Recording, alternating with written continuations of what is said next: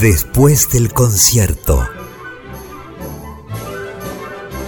Para encontrarnos con los artistas y disfrutar lo que pasó, además de analizar las obras e interpretaciones. Con Sergio Feferovich, Guillo Espel, Boris y Martin Bullich. Muy buenas noches, escuchas de Radio Nacional Clásica y particularmente de Después del concierto. Quien les habla es Guillo Espel.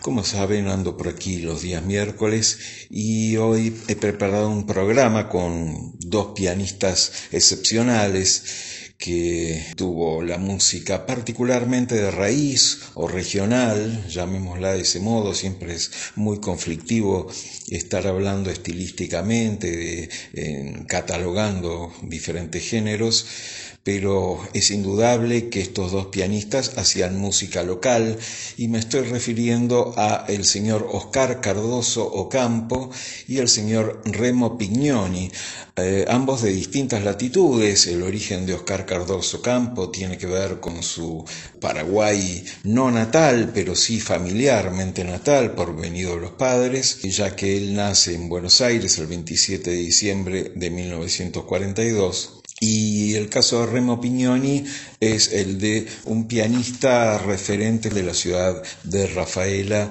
en la provincia de Santa Fe, con lo cual, más allá de haber abarcado diversos aspectos de la música folclórica o de raíz folclórica argentina, eh, su impronta del litoral es elocuente y también lo estaremos viendo en su obra.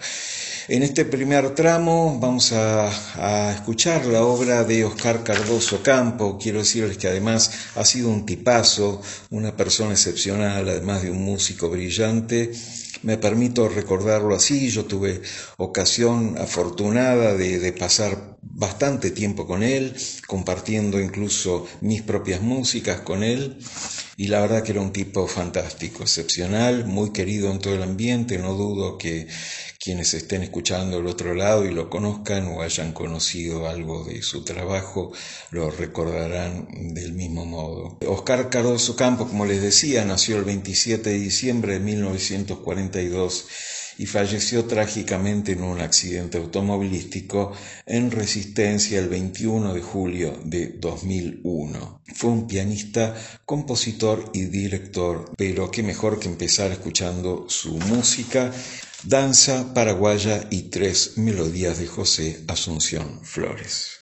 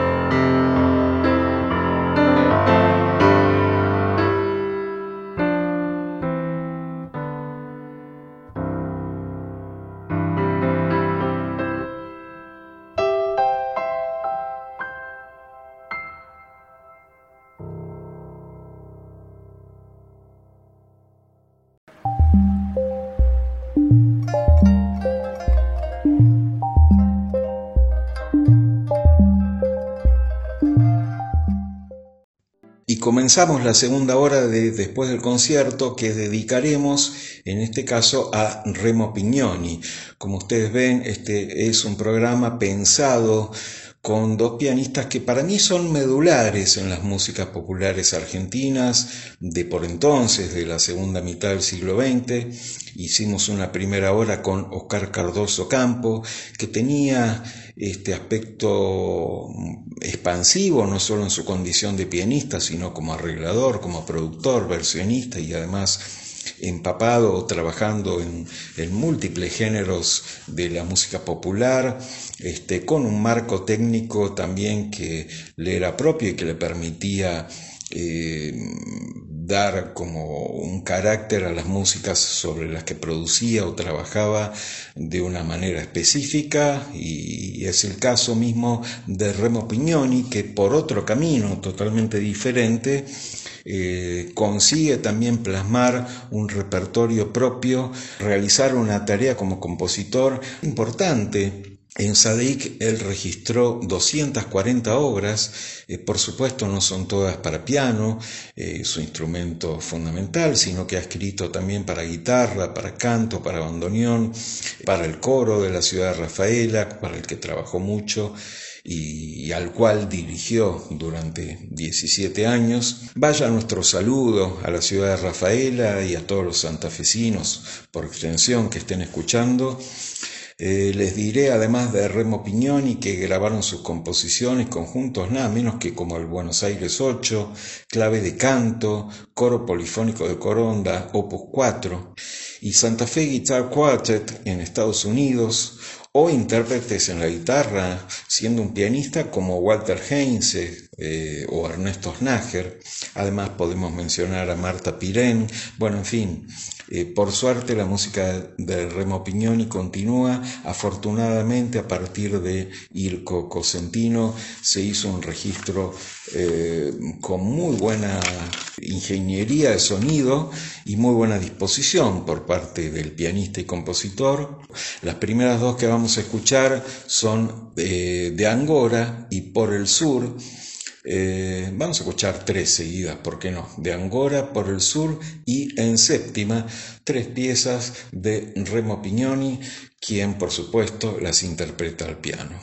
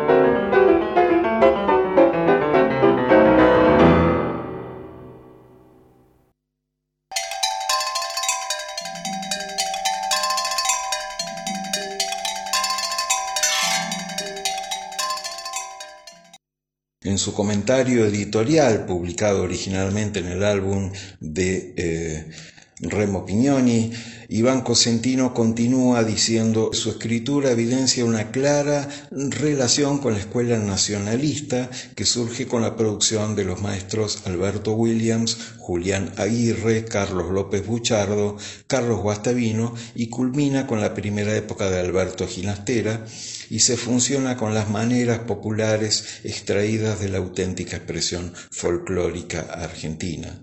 El universo sonoro que nos ofrece Pignoni es ascético y evolutivo, ya que evidencia una constante búsqueda de una síntesis rítmica que dosifica fundamentalmente las fuentes de recreación.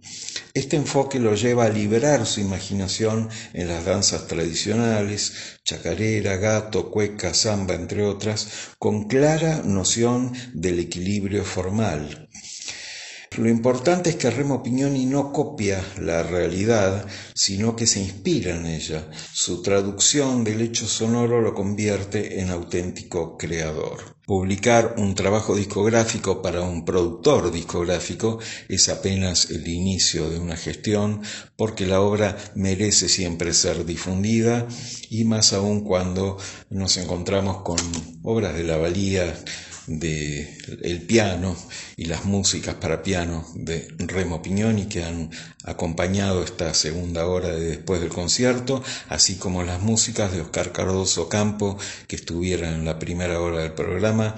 Me complace mucho hacer esta especie de recordatorio siempre pulsátil, activo, esta idea de entrometernos activamente en las músicas eh, en este caso de estos dos grandes protagonistas de nuestra historia musical. Esto es después del concierto, seguimos escuchando a Remo Pignoni, por mi parte me despido.